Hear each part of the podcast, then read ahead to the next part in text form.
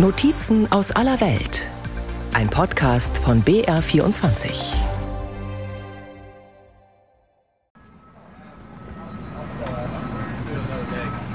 Über ein Dutzend Kräne ragen in den stahlblauen Himmel, Bagger verschieben Berge an Sand und Erde, dazwischen wuseln hunderte Bauarbeiter.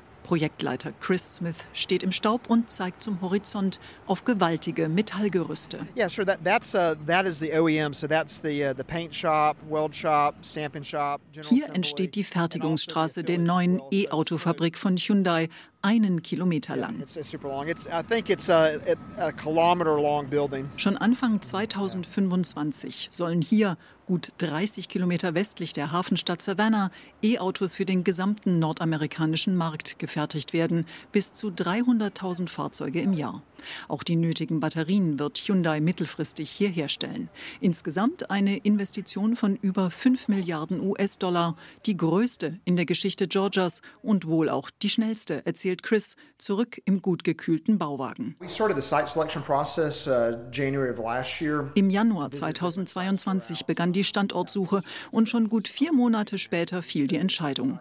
Auch weil die republikanische Landesregierung von Georgia und die betroffenen Landkreise dem Unternehmen quasi den roten Teppich ausrollten.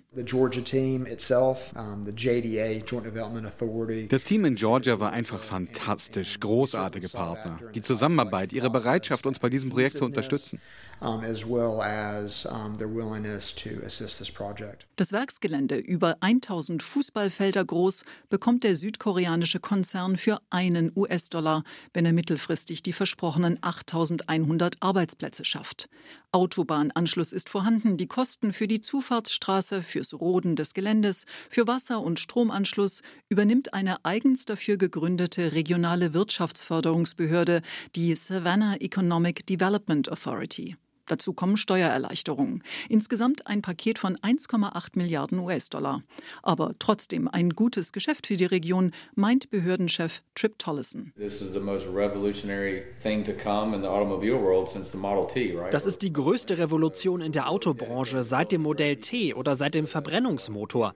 Ich glaube, bis 2035 wird jeder Haushalt mindestens ein E-Auto haben. Und warum sollen wir da nicht mitspielen? I think that by 2035 practically every household is going to have at least one electric vehicle. And so why not why not be a so wie Tollison sehen das viele republikanische Politiker in Georgia. Sie reden nicht über den Kampf gegen Klimawandel, sondern von den Chancen durch neue Technologien. Carter Infinger beispielsweise, der Landrat von Bryan County. People are going to come from probably 90 miles away die Hyundai-Ansiedlung in seinem Landkreis wird Menschen aus der ganzen Region anziehen, glaubt der 60-Jährige. Das Durchschnittseinkommen in Georgia liegt bei 30.000 US-Dollar. Diese Jobs, die fangen bei 58.000, 60.000 Dollar an. Man durchläuft ein Trainingsprogramm. Es ist eine Chance für Kids, die nicht auf die Uni wollen. So etwas haben wir bislang nicht in unserer Region. They can start a job making 58 to 60,000. We're really nicht alle in Bryan County sind so begeistert wie der Landrat. Reese, der seinen Nachnamen nicht nennen will, steht in der Mittagshitze schwitzend an einer Tankstelle, nur ein paar Kilometer südlich der Baustelle, und befüllt seinen großen Pickup-Truck. Terrible. Terrible is nothing good going to come out of it, I don't think. It's ruined our community. Schrecklich findet der 55-Jährige das alles, weil dafür der Wald vor seiner Haustür gefällt wurde und weil seine schöne, ruhige Nachbarschaft jetzt zerstört sei. This used to be a quiet diese Fabrik werde doch erst Geld abwerfen, wenn die beiden Regierungen die Menschen zwingen würde, E-Autos zu kaufen. Und genau das, vermutet Rees, sei doch der Plan. I don't think that plant's going to start making money until the American government makes people start driving electric vehicles. And I think that's what the plan is with the, uh, with the Obama and Biden administration. Rees hält, wie die Mehrheit der republikanischen Wähler in den USA, die Warnungen vor dem Klimawandel für übertrieben. Die Erde ist doch gar nicht in so einem schlechten Zustand. Die Wissenschaftler, die das behaupten, sind Lügner. Meiner Meinung nach. Ich glaube, die Lage ist einfach nicht so katastrophal, wie sie behaupten. Uh, Dass ein republikanischer Landesvater Investitionen in E-Mobilität unterstützt, findet Rees deshalb gar nicht gut. Aber dafür bekommt Gouverneur Brian Kemp von anderer Stelle Applaus wenn auch nur verhaltenen. Wir müssen doch nur die Stürme angucken, die uns in den vergangenen Jahren getroffen haben. Der Gouverneur war da sehr klar. Es ist Klimawandel. Er darf das aus politischen Gründen vielleicht nicht genau so sagen, aber wir wissen alle, was es ist. Van Johnson ist der Bürgermeister von Savannah.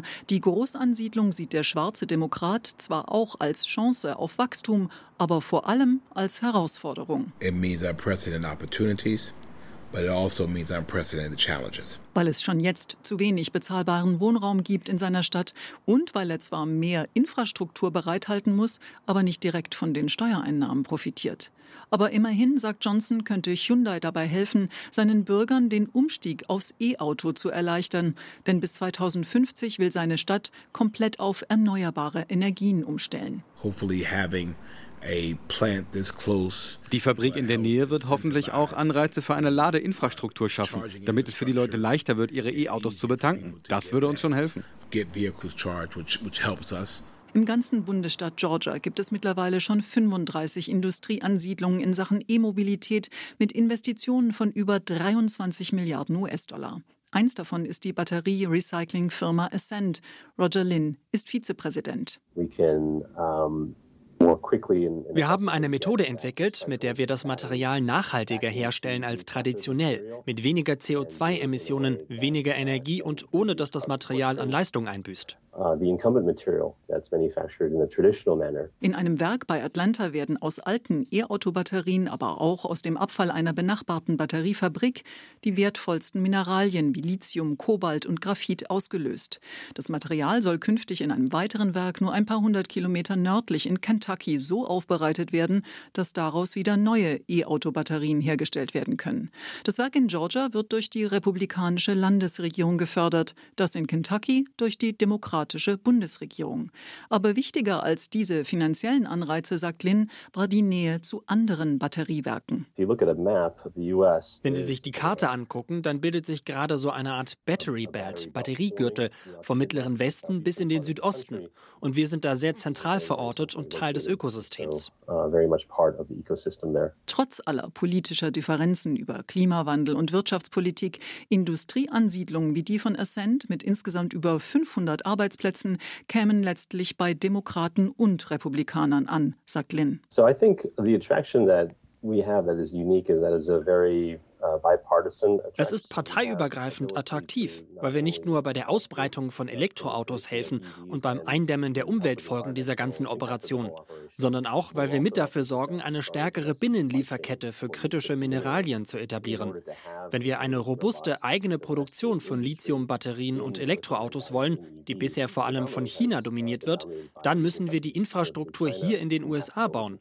Und ich glaube, viele republikanische Politiker sehen den Wert darin leadership sees the value in that. Zurück in Bryan County hat Landrat Carter Infinger jedenfalls fest vor, eins der ersten Hyundai E-Autos zu kaufen, das 2025 dort vom Band rollt. Absolutely. Nicht etwa, um einen Beitrag gegen den Klimawandel zu leisten, sondern um die Großinvestitionen zu unterstützen. Und wenn das mit den E-Autos doch nicht so laufen sollte, dann könnte Hyundai ja einfach wieder auf Verbrennungsmotoren umstellen, sagt Infinger zum Ende. Man wisse ja nie, was die Zukunft bringt.